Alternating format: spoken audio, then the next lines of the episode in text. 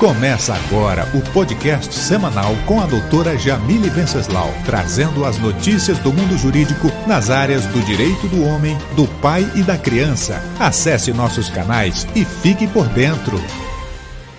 E aí, pessoal, mais um episódio do nosso podcast de notícias jurídica do mundo masculino.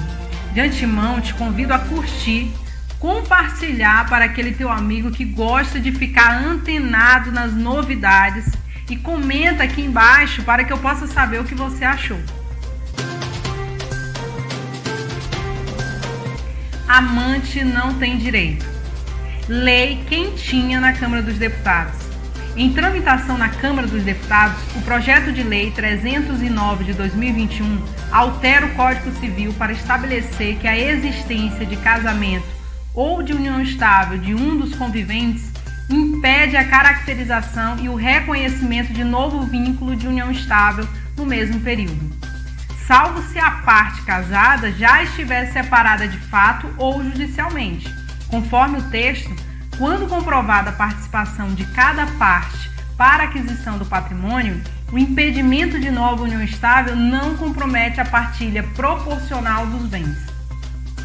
O autor da proposta, o deputado José Nelto, de Goiás, pontuou que, em dezembro de 2020, o Supremo Tribunal Federal, STF, decidiu que amante não tem direito à parte da pensão previdenciária por morte, entendendo que, no Brasil, prevalece o princípio da monogamia.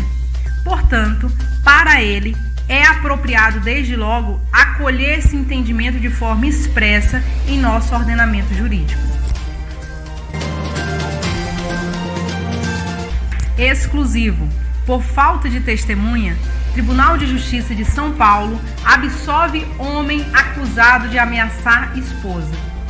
Um homem condenado por violência doméstica foi absolvido pela Segunda Câmara de Direito Criminal do Tribunal de Justiça de São Paulo, sob o argumento de que não havia testemunhas para comprovar as acusações de ameaça. A condenação por lesão corporal foi mantida, mas o colegiado absolveu o réu das ameaças por considerar que a ausência de testemunha impede a condenação, com base exclusivamente nas declarações da vítima. A mulher contou em seu depoimento que o marido teria se alterado após a discussão acerca de uma festa e por isso a teria puxado pelas escadas da casa e a jogado na cama, onde caiu. O homem então a teria ameaçado, você tem dúvida de que eu te mate? E separação não. Se você se separar de mim, um de nós morre.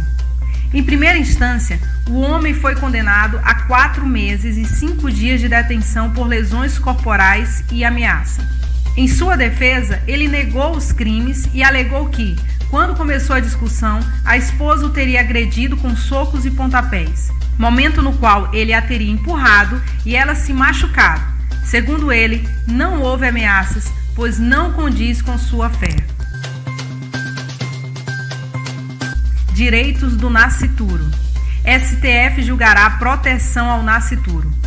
Para 3 de março está pautada a ação direta de inconstitucionalidade, ADI 5545, que analisará uma lei do Estado do Rio de Janeiro para obrigar a adoção de medidas de segurança que evitem, impeçam ou dificultem a troca de recém-nascidos nas dependências de hospitais. A PGR aumenta que o texto legal viola o direito à intimidade. E a relatoria é de Luiz Fux. Direito paterno já. Pai tem direito a receber informações sobre mensalidade da faculdade do filho. Um pai que paga a faculdade do filho conseguiu na justiça o direito a receber informações sobre as mensalidades e outros pagamentos à instituição de ensino. A decisão é da 32ª Vara Civil de São Paulo, que determinou ao centro universitário a apresentação de documentos sobre matrícula, frequência e todos os pagamentos referentes ao jovem na instituição. Judicialmente, obrigado a arcar com as despesas escolares do seu filho, o homem depositava o valor integral das mensalidades na conta corrente da mãe do rapaz. Após a decisão inicial, ele descobriu que pagava mais, pois o estudante tinha 50% de desconto na faculdade. Na ação, ele alegava que a mãe e filho se negavam a prestar as informações. Olha só, pessoal, A legislação obriga instituições de ensino a prestar informações ao genitor, alimentante referente ao aluno, seja histórico escolar ou financeiro. Embora no caso o filho seja maior de idade e contratante da faculdade, o juiz responsável pela análise do caso observou que pai pode ser considerado destinatário final dos serviços. É ônus do prestador de serviço a prova da entrega de documentos atinentes ao negócio estabelecido pelas partes, visto que é certo que este perfaz hipótese de relação de consumo, destacou o magistrado. A ação havia sido extinta sem resolução de mérito, já que o pai não contestou os documentos apresentados pela faculdade. Mais tarde, ele descobriu que o filho também tinha descontos nas mensalidades do colégio e do cursinho que frequentou. De acordo com a advogada atuante no caso, ela informou que haverá tentativa de reembolso dos valores. O número do processo é mantido em sigilo para preservar as partes. Convite especial para você. Por um tempo, eu pesquisei um espaço em que homens pudessem consultar mais sobre seus direitos e não encontrei. Algo que reunisse conteúdos sobre o tema direito do homem, pai e criança. E com essa ideia, decidi criar o primeiro site voltado exclusivamente para o homem e seus direitos. O site é www.direitodohomem.com.br e ele veio com o escopo de disseminar conteúdos em defesa desta causa. No dia 23 de fevereiro de 2021, às 8 horas da noite, iremos fazer o lançamento dele em uma teleconferência online ao vivo com acesso ao público. Com muita honra, teremos como convidados atuantes da causa Sérgio Thompson, Aldir Gracindo, Guido, do canal Macho Tóxico, Vinícius Ferreira, Karen Martins, Júnior Master, Ângelo Maikel e Gustavo Ribeiro. Será um evento que muito nos honraria a sua presença. Então marque na sua agenda e não deixe de participar. Até lá, de sua querida colega Jamile Venceslau. Liberdade de dizer não. Manifestação unilateral é suficiente para decretar divórcio, decide juiz. Justiça da Bahia decretou na última segunda-feira, dia 15, um divórcio a partir da vontade de apenas uma das partes.